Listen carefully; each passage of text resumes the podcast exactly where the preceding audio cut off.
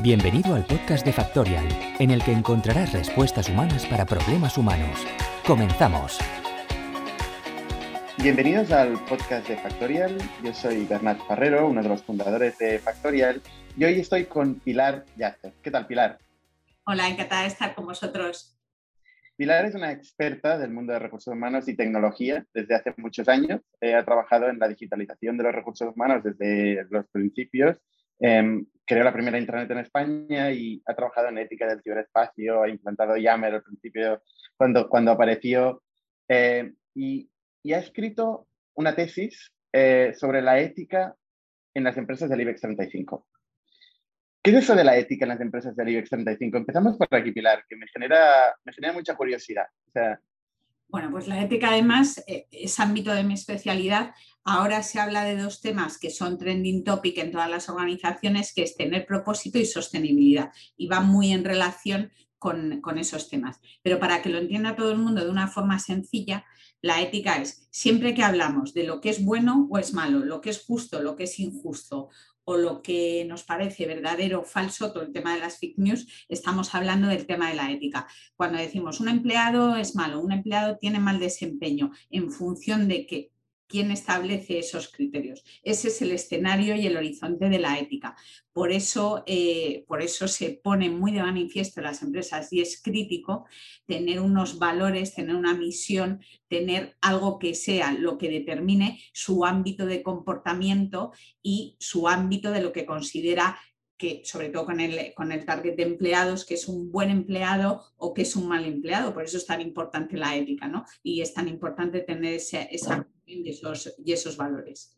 ¿Y tu conclusión cuál fue? ¿Tienen ética las empresas del IBEX 35? Eh, la tienen en un PDF. Está muy bien. En PDF que pues que sí que hacen el esfuerzo. Eh, la, mi tesis doctoral fue, hace cinco años. Estaba, estaba muy, eh, muy obsoletos los principios de tema de digitalización, había muy poco. Eso ha cambiado bastante empresas como EVA, como Telefónica, han incorporado toda la parte de, redes sociales, de tecnología, de comportamiento digital, ha cambiado mucho en cinco años, pero realmente ahora sí que estoy viendo, después de, de COVID-19, un gran esfuerzo y una focalización al tema del propósito, que es el tema de la ética. El tema del propósito es el siguiente, no es por qué trabajamos, porque claro, si yo te pregunto, ¿por qué trabajas? La mayoría de las personas te contestan, porque quiero ganar dinero o porque me divierte. Y eso es así, porque es un fin individualista. Y vamos al propósito, que es ¿para qué trabajas? Y el para qué trabajas es, implica a todos los agentes de interés. Implica porque quiero hacer un mundo mejor, porque quiero impactar en la sociedad, porque quiero que los clientes tengan una vida mejor. Fíjate, estoy utilizando mejor y peor, que son ámbitos de la ética, porque quiero establecer con los proveedores una buena relación. Ese es el para qué. Y veo un movimiento que va relacionado con el tema de ODS y Agenda 2030, en el que estoy muy involucrada desde hace dos años también, y con todos los temas de sostenibilidad. ¿Por qué? ¿Qué, significa ODS, perdona? Pilar? Muy mal eso, ¿eh? Objetivos de desarrollo. Son los 17. Ah, de, objetivos del desarrollo sí, sí, sí. sostenible. Son los que van a determinar eh, el, el, trabajo del, del, futuro que siempre es presente y probablemente tu negocio, porque, y el negocio de todos y los hábitos de comportamiento de todos, porque hay una Agenda 2030 que tienen que cumplir todos los países, estamos en medio de, una, eh, de un modelo de cambio de transición energética que va a afectar al consumo de tecnología básicamente, no solamente al, empleo verde, y, eso va a ser básico. Eh, ¿Qué implica esta Agenda 2030? ¿Qué implica la ética y qué implica la sostenibilidad para las empresas? Que no hay que pensar en el corto plazo, sino en el medio y en el largo. La mayoría de los bancos ahora mismo están financiando, o sea, la financiación que es tan importante para pymes, para eh, pequeñas empresas, para todo tipo de empresas, están eh, eh, financiando las que tengan el objetivo de cero emisiones para 2030, que es muy difícil, pero están pidiendo parte de cuál es tu contribución como, empresa a, emisiones de carbono. fíjate mm, qué, importancia tiene tener la ética, tener la sostenibilidad Y, de esto hay veces que no se habla mucho, pero ya están financiando los bancos, con lo cual yo espero que con ese tipo de, incentivos eh, se conciencie mucho más el tema de la ética y el tema de la sostenibilidad. Interesante. Eh, has, hablado de la tecnología mientras estabas hablando de la ética y, no sé qué relaciones o qué vínculos hay entre la, tecnología y la ética. Y, luego me gustaría llevar eso a las empresas ya no del IBEX 35, sino a las empresas ya pequeñas y medianas, de menos de mil trabajadores de, España. ¿Cómo, cómo, ¿Cómo afecta la ética a las empresas más pequeñas? ¿O cómo analizas o cómo estudias eh, el mismo estudio de, la ética en el IBEX 35 pero aplicada a pequeñas empresas? ¿Y cómo se relaciona con la tecnología? Pues básicamente esto va muy relacionado con un concepto del que se habla mucho, que es el humanismo digital, o si los algoritmos tienen que tener ética, o todo lo que es la ética de la tecnología.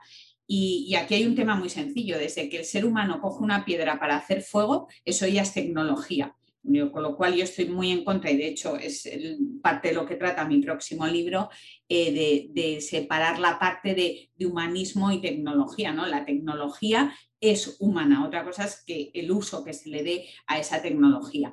Y aquí hay una pieza muy importante, básicamente la ética para todas las empresas pequeñas, grandes o medianas, lo que tiene que servir es para pensar no solamente en el corto plazo, sino en el medio y en el largo. Es decir, yo puedo conseguir eh, el objetivo de una serie de clientes o vender una serie de servicios, pero si eso no lo voy a tener porque lo he hecho con malas prácticas, lo he hecho a base no trabajando con los compañeros, no de, no de manera colaborativa, no de una manera que sea sostenible, eso en el corto plazo lo que significa es que mi negocio ya no va a ser rentable. Y, y ese es realmente lo que tiene que pensar la empresa. Y date cuenta que ahora vienen, tenemos dos grandes certezas frente al futuro del trabajo, que son una, que toda tarea que pueda ser automatizada lo va a ser, y eso con toda la cantidad de trabajo administrativo que hay en muchas pequeñas y grandes empresas, para mí sería una señal primera de alarma, pero de alarma no para asustarse, sino de alarma para yo voy a automatizar una serie de procesos, qué voy a hacer, qué responsabilidad tengo como empresario de con las personas que estaban llevando a cabo esos procesos, porque las tendré que eh, reciclar, tendré que focalizarlas a otro tipo de negocios o a otro tipo de funciones que sean eh, mucho más rentables, porque eso, eso sí que es cierto, o sea, el número de trabajos y el número de funciones que se van a automatizar. Y la otra gran certeza que tenemos es el, cambio climático, todo lo relacionado con los objetivos ODS, ¿no? que por ejemplo industrias como el turismo ahora han quedado muy afectadas por la pandemia, pero si suben las previsiones eh, más, eh, más optimistas, si suben dos grados la temperatura en el 2050, aquí en España no va a haber turismo.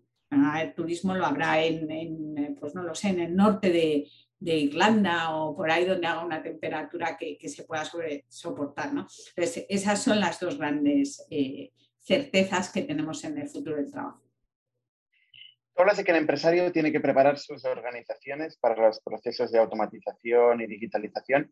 ¿Y qué, les dices a los directores de recursos humanos, a la gente, al profesional en sí que trabaja en recursos humanos en cuanto a la evolución tecnológica que está teniendo su trabajo? Pues em, yo hablo mucho, no hablo de tecnología, yo hablo de actitud digital. ¿Y actitud digital qué significa? Que no todos tenemos que ser ingenieros informáticos. Ese es el problema, que muchas organizaciones creen que por tener un ingeniero informático o cuatro, por tener tecnología, ya son tecnológicos. No. La actitud digital es saber entender que el comportamiento del usuario, del empleado, del cliente, del proveedor y de la sociedad ya ha cambiado. La actitud digital es pensar como piensa Netflix. Y, y Netflix ¿Qué es lo que te ofrece? ¿Te ofrece ver películas? No, lo que te ofrece es una experiencia de consumo completamente diferente. Esa es la actitud digital. Eh, la tecnología siempre tiene que ser un medio, no un fin en sí mismo. O sea, no voy a comprar una herramienta por comprarla, la tengo que pensar para qué incorporo la tecnología. Y esa es la actitud digital que veo muy poco. Ayer justo estaba en un evento de personas de recursos humanos y con una de las personas que llevo trabajando, vamos, que hacía muchísimos años que no la veía, me decía, Pilar, dice, es que claro, tú llevas 20 años hablando de transformación digital. Y le decía, claro, es que soy ya muy vieja, pero, pero digo, es que a mí esto ya de la transformación digital me parece ya como que, está pasado de moda. O sea, ahora yo ya estoy focalizada 100% en, en tema de, de, ODS, eh, que, veo que ahí está el futuro del trabajo. Claro, pero estamos en un mundo a dos velocidades. O sea, estamos en un mundo en el que tú a lo mejor llegas a una pyme y no saben qué es el cloud o qué es tener la información en la, en la nube o no saben qué es el big data o no saben qué es el Internet de las cosas que va o, la revolución 5G que va a impactar absolutamente en todo. Pero yo llevo mucho, mucho tiempo con la transformación digital y creo que uno de los grandes errores que cometen, la, eh, sobre todo los directores de recursos humanos, que son los que compran, eh, tienen una, un déficit muy, muy grande de, de, saber en qué consiste, insisto, no ser ingenieros, pero sí que hay que saber cómo funciona la tecnología y sí que hay que saber eh, algo de cloud, esas competencias digitales son fundamentales para cualquier director de recursos humanos y luego siempre pararse a pensar, claro, soy filósofa, mi, trabajo consiste en pensar, pararse a pensar por qué queremos, para qué queremos incorporar la tecnología. Y quizás tengamos, eh, lo, lo, focalicemos todo mucho mejor, porque no nos olvidemos que la tecnología no solamente debe servir para hacer a las personas su trabajo mejor, sino sobre todo para hacer crecer el negocio. Bien, eso me gusta. Como empresario y fundador de Factorial, ¿no? Em, ¿Cómo aplica? Eh, tú dices que las pequeñas empresas no saben lo que es el cloud y no tienen esta competencia. ¿Cómo asumen esta competencia? Porque claro, es fácil decirlo, pero nuestro país está, eh, eh, está formado por pequeñas empresas, ¿no? Y en general eh, en el, mundo, está formado por pequeñas empresas, ¿no? O sea, hay muy pocas grandes empresas donde trabaja una masa de población importante, pero, pero principalmente la economía está formada por pequeñas empresas. ¿Cómo asumen estas competencias tecnológicas de las que hablas? Vamos a ver, aquí ha habido un gran problema de falta de anticipación de las pequeñas empresas. Esa falta de anticipación a la transformación digital, en cierta parte, eh, tiene parte de culpa a nivel institucional, pues a nivel público, que ahora ya sí que se están haciendo, ayer justo también presentaban el, programa que tienen a nivel de gobierno de, hacer el reskilling, o sea, hacer el, programa de competencias digitales para, todos los empresarios, COE también está con ello, porque es clave, pues es que es clave, es que si no, y ese es un mensaje que yo creo que, me gustaría dar, o sea, es que el tema de la transformación digital no es solamente eh, por, no es una moda, es que si no te vas a morir. Y, lo hemos visto, ¿no? En pandemia, ¿qué ha pasado? Había muchos pequeños comercios que como no tenían ni siquiera página web, el dato que te voy a dar es para asustarte. Dato del año 2019, de noviembre, justo cuando ya estábamos casi antes de la, poquito antes del confinamiento. Un, solamente un 31% de las pymes en España solamente un 31% de las pymes en España tenía página web. Entonces, se produce una situación como esta y cómo iban a vender. ¿Cómo iban a vender si ni siquiera tenían el básico? O sea, la web yo lo llamo como los básicos del armario, ¿no? Como un pantalón negro, una camisa blanca que tiene todo el mundo. Es que no tenían ni página web. Entonces, eso es un básico, eso es un básico. Y es fundamental porque esa parte de anticipación hay una responsabilidad muy grande por parte de todos los empresarios, pero sobre todo por parte institucional de hacer eso. Yo tengo, soy bastante optimista y el relevo generacional que se va a producir, eh, porque mucha pyme es empresa familiar, el relevo generacional que se produce en, empresa familiar viene ya con un back tecnológico de actitud digital, mm, porque ellos ya son consumidores digitales. ¿no? yo, que soy de Palencia, eh, muchas veces pues, me encuentro con cuando voy allí me dice, ah, pero si esto de las redes sociales es una chorrada, ¿no? Si esto de, la página web, pues si yo conozco mis clientes y yo me voy con ellos, ¿para qué necesito un CRM? Entonces, esa esa parte de actitud digital, las nuevas generaciones eh, viene ya con el paso cambiado. Está claro. De hecho, nosotros nos encontramos, eh, pues que evidentemente en la pandemia la gente no podía recuperar contratos eh, o firmar contratos, ¿no? hacer comunicados.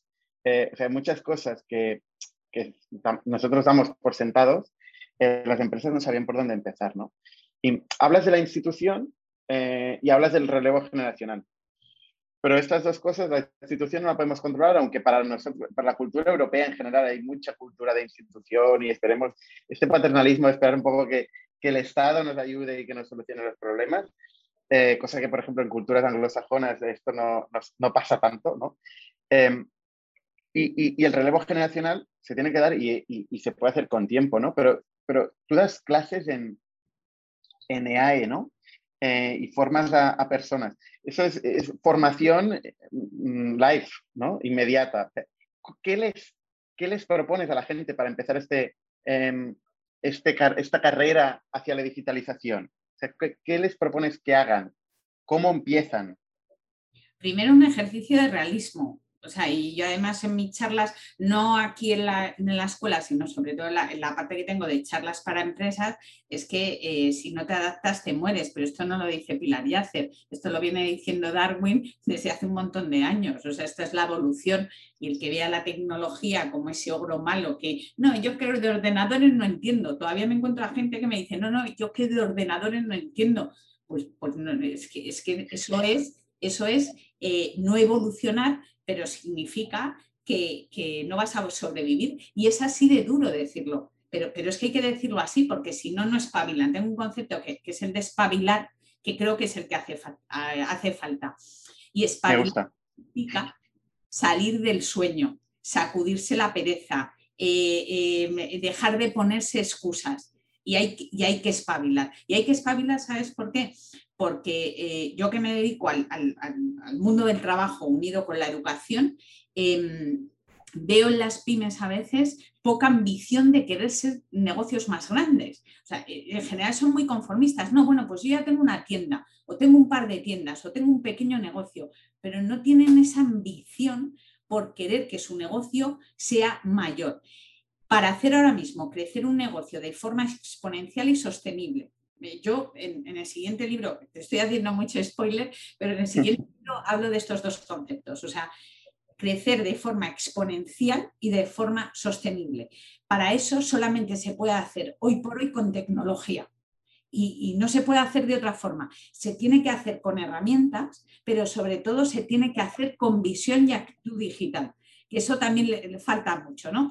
Eh, la, persona que dice, bueno, pues ayer salía en la peli esta de la serie de Netflix de Gambito de, de Dama, que hay una empresa en Cataluña que ha sido la que ha fabricado los tableros de ajedrez que ahora mismo o sea, eh, se está forrando a vender tableros de ajedrez. ¿Cómo los puede vender? Primero, los vende porque hay una serie que las ha sacado pero segundo, los vende porque tiene página web y es algo muy sencillo. O sea, eso es la tecnología, eso es incorporar tecnología. Pero incorporar tecnología, insisto, para que tu negocio crezca, para que factures más, para que contrates más personas, para que crees trabajo. Por eso la parte, yo insisto, el para qué trabajas, ¿no? O el para qué eres empresario. Entiendo.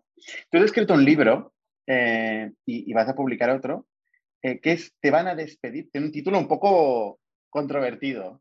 Te van a despedir y lo sabes. ¿Qué significa eso? Vamos a ver, yo me he dedicado, bueno, a mí me han despedido tres veces y luego he trabajado en empresa de selección y sigue, bueno, ahora, ahora, ahora vienen muchísimos despidos, pero sigo oyendo a mucha gente que no está preparada para un despido y no en la parte emocional, que yo ahí no me meto, que ahí se lo dejo a todos los coach y, gente de psicología, sino prepararse en qué sentido. Eh, esto es como quien quiere correr un maratón y no ha entrenado en su vida, no ha corrido en su vida. O sea, uno siempre, como el mercado ahora mismo es enormemente inestable, enormemente, uno siempre tiene que estar preparado para esta pregunta que voy a hacerte. Si te despiden mañana, Bernat, ¿qué vas a hacer? ¿Qué vas a hacer si te despiden mañana? O si tu empresa de repente, ¿qué vas a hacer?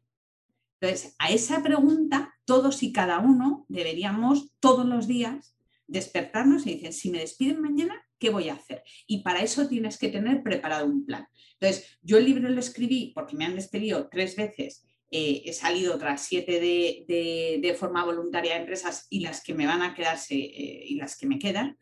Y lo que es muy necesario es tener siempre un plan. Y un plan eh, consiste en varias Claro, yo, yo, es lo que cuento en el, en el libro. En el libro también hablo mucho del meteorito digital, de que cayó un meteorito digital y no todos lo supieron venir y hay especies que desaparecieron. Entonces hablo mucho de tecnología.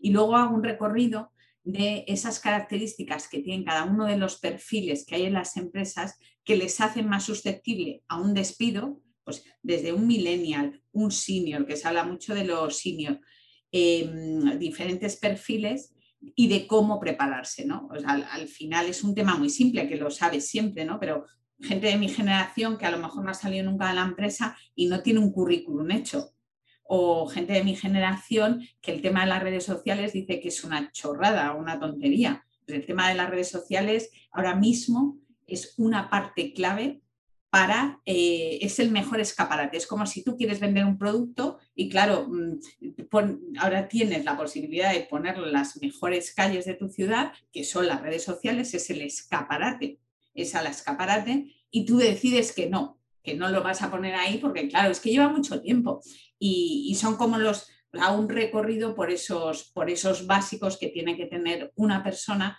para que si le despiden mañana tarde muy poco en incorporarse al mercado de trabajo. Estás preparando un segundo libro con el nombre opuesto, ¿no? Te van a contratar y lo sabes. Eh, bueno, entre medias saco otro libro que se sale en septiembre, que este es un libro que no tiene que ver nada con el primero, que es una reflexión sobre por qué recursos humanos debería ser como Netflix y ahí hago eh, esa reflexión de por qué las empresas no se cambian y yo planteo una hipótesis de por qué no cambian las empresas. Y, luego en, a principio de año saco la segunda parte que te van a contratar y lo sabes, porque sí que es verdad, como decías al principio, es un título muy controvertido, es un título que a la gente le da miedo. Me comentaban el otro día que le habían regalado al presidente de una gran empresa en mi libro. Y estaba en un tal y, claro, y le contaba a los compañeros, ¿cómo regalas este libro al presidente? ¿no? claro, te van a despedir y lo sabes. Pero bueno, ya es un libro conocido y, y el, he querido escribir porque sé que van a venir momentos complicados a nivel de, de, empleo y a nivel de los negocios también. Y he querido escribir el de te van a contratar y lo sabes, para hacer una visión que además va muy relacionada con el ámbito en el que estoy ahora trabajando, del futuro del trabajo, para preparar, eh, para eh, buscar trabajo, tanto si es tu primer empleo, como si te vas a cambiar de trabajo y llevas tiempo en otra empresa, como si estás en tu trabajo y quieres buscar otro trabajo. O sea, voy a hacer esa, esa triple perspectiva y bueno, yo creo que me va a quedar un, un libro chulo. Lo, seguiremos, lo seguro. Última pregunta, Pilar. Em, tú hablas del de, futuro del trabajo, ¿no? Es un tema que a mí me interesa mucho, evidentemente. Eh, y dices también que todo lo que sea automatizable se va a automatizar. Pero esta pregunta, eh, yo como ingeniero informático en este caso, eh, la verdad es que ha ido cambiando a lo largo del tiempo lo que es automatizable. Antes pensábamos que, las máquinas no podían razonar eh, que los algoritmos de inteligencia artificial no podían aprender y evolucionar. Y actualmente, pues, eh, un algoritmo de inteligencia artificial puede realmente automatizar muchas más cosas de lo que uno se puede pensar. ¿Cómo te imaginas la sociedad en 10, 15, 20 años? ¿Qué, ¿Cuál es el espacio que le va a quedar al ser humano? yo solo pienso en dos años. O sea, para mí pensar en diez es una locura. No, de verdad. Y creo que además parte de los errores de la estrategia de las empresas es pensar en diez y en cinco. Yo pienso en dos como mucho. Em, en la parte que me ha tocado a mí de programar, eh, yo por ejemplo ahora en, mi trabajo hay probablemente todos los días un 20% de mi trabajo, probablemente, que yo incluso sabría automatizar, porque es cruzar eh, información de diferentes bases de datos y a partir de ahí saca unos determinados reportes. Eh, eso aparte que a mí me parece súper tedioso hacerlo, a mí no me gusta hacer ese trabajo porque me parece rutinario y además cada vez que chequeo una fila pienso esto es trabajo de robot, o sea, eso es trabajo que no necesita inteligencia. Eso sería fácilmente automatizable. Eh, ¿Por qué no se hace? Porque no se quiere invertir en tecnología. Que insisto también en esto porque es necesario. Es que si tú quieres crecer el 20% de mi tiempo que dedico yo, si en vez de dedicarlo a esta tarea rutinaria, lo dedicara a pensar en la visión y en la estrategia, yo estaría mejor, pero sobre todo el negocio estaría mejor. Entonces hay que invertir. ¿Pero por qué no inviertes, Pilar? Hay que invertir, no depende de mí, no depende de mí. Vale, vale, vale. Invertir en tecnología, pero ya, pero las empresas lo ven como un coste, bueno, tú lo sabes perfectamente, no, bueno, es que ahora con los tiempos que vienen hay que invertir, pero claro, se nos presenta un problema, igual que yo estoy rezando y deseando que me quiten ese 20% de tarea automatizable, hay muchas personas que en su trabajo, si le eliminas esa parte automática, estoy pensando, ¿eh? y además ya hay muchísimos trabajos, el ingeniero de Big Data, o sea, no, no, vamos a hablar solamente de trabajos de baja cualificación. Es que, claro, los robots se están frotando las manos y con razón. No solamente son los trabajos de eh, pues de una cualificación, eso, como, como eh, camareros, ese tipo de cosas que nos imaginamos, ¿no? Una fábrica de automoción, sino que es otro tipo de trabajo, el reporting al Banco de España, todo eso se está automatizando. ¿Qué hago con un equipo entero de finanzas que además esas personas probablemente llevarán en la compañía 20 años que no se han formado porque eran realmente un trabajo y están a gusto con este trabajo. Entonces hay una responsabilidad por parte de las empresas, por parte de los directores de recursos humanos, pero sobre todo por parte de las personas en hacer ese reskilling, en hacer esa concienciación. Yo no tengo absolutamente ninguna duda, no sé la velocidad, pero que se va a automatizar, sí. El trabajo eh, mm, que sea automatizable, es decir, hay una primera vez en la que yo a lo mejor tengo que diseñar a nivel de Big Data cómo va a ser la información de las distintas bases de datos que voy a cruzar esa información, cómo lo cruzo y qué voy a cruzar. Y ahí entra el humano que me parece fundamental. Todos los problemas que está habiendo con la ética de los algoritmos no son problema de los algoritmos, es problema de quien diseña esos algoritmos, pero sobre todo del jefe que tiene, que no tiene ni idea de cómo funciona un algoritmo. Entonces, el, que la máquina aprenda, ¿qué es lo que pasa? Que aprende de lo que ha tenido éxito en el pasado, de lo que no ha funcionado en el pasado.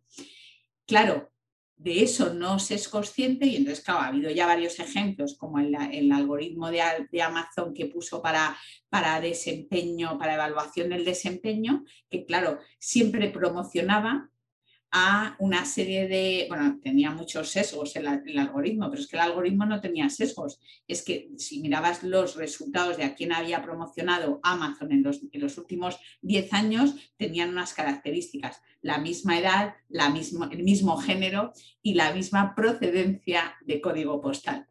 Eso no es culpa del algoritmo, eso es culpa, eso es no tener la visión de quien diseña ese algoritmo. Y ahí entra en juego la ética quién es el buen profesional, a quién nos interesa promocionar. Por eso para mí es un momento fabuloso porque creo que es el momento de introducir de verdad la ética en las empresas.